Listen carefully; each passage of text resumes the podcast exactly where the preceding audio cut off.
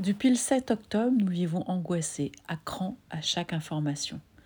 Nous écoutons RCJ, passant un temps fou devant nos écrans. La situation en France est aussi anxiogène malgré l'action des pouvoirs publics.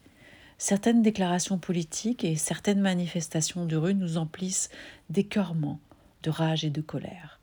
Nous sommes révoltés par des prises de position qui accordent à des barbares un statut de noble résistant. Nous sommes nombreux à avoir de la famille et ou des amis en Israël. Nous craignons pour eux. Nous redoutons un embrasement de la région. Nous souffrons psychologiquement de cette situation. L'anxiété de certains d'entre nous atteint des sommets, provoquant un véritable mal-être, une véritable souffrance. La période est effectivement très difficile.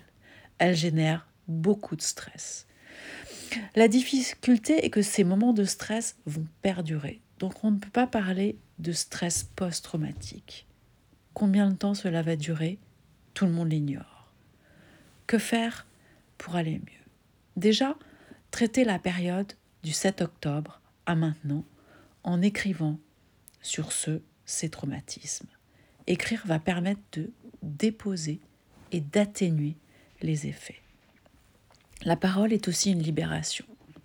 Parler, développer les interactions sociales, faire bien entendu de l'exercice physique, manger équilibré, veiller sur son sommeil, comme d'habitude.